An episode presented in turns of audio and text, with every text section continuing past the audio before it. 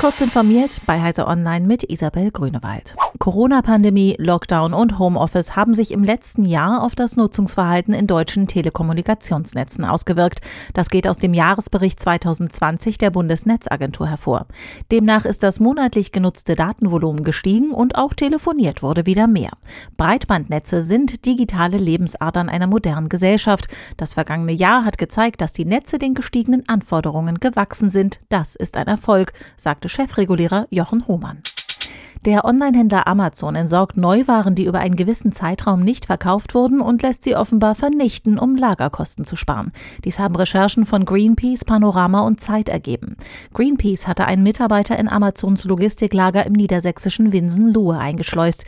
Die von dem Aktivisten dokumentierten Aufnahmen zeigen, dass Mitarbeiter an acht sogenannten Destroy-Stationen offenbar täglich mit der sachgerechten Sortierung zur Entsorgung der Produkte beschäftigt sind. Die Reform des Kreislaufwirtschaftsgesetzes von 2020 sollte eigentlich die Vernichtung von noch gebrauchsfähigen Gütern verhindern. Allerdings scheitert die Umsetzung des gültigen Gesetzes an fehlenden Rechtsverordnungen. Oman strebt an, sich auf dem Markt für grünen Wasserstoff an die Spitze zu stellen. Im Sultanat sollen bis zu 25 Gigawatt Sonnen- und Windenergie gewonnen werden, um mit ihnen Millionen Tonnen grünen Wasserstoff zu produzieren, heißt es in einer Pressemitteilung.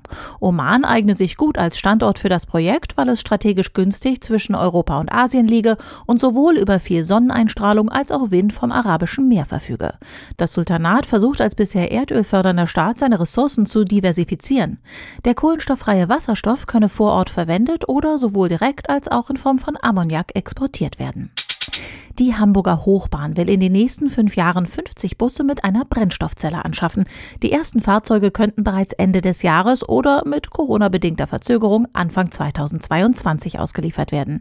Der Hochbahn kommt es darauf an, serienreife Fahrzeuge zu bekommen, die nach politischer Vorgabe lokal emissionsfrei sind und eine maximale Reichweite von 350 Kilometern haben. Batteriebusse schaffen derzeit höchstens 250 Kilometer. Diese und weitere aktuelle Nachrichten finden Sie ausführlich auf heise.de. Werbung. Kennst du die BDBOS? Wir machen digitale Kommunikation technisch möglich. Für Regierung, Verwaltung und Einsatzkräfte in ganz Deutschland. Und wir brauchen dich. Hast du Lust im Bereich der IT- und Netzwerkinfrastruktur zu arbeiten? Bei uns stimmt das Gehalt und die Work-Life-Balance. Komm zur BDBOS. www.bdbos.de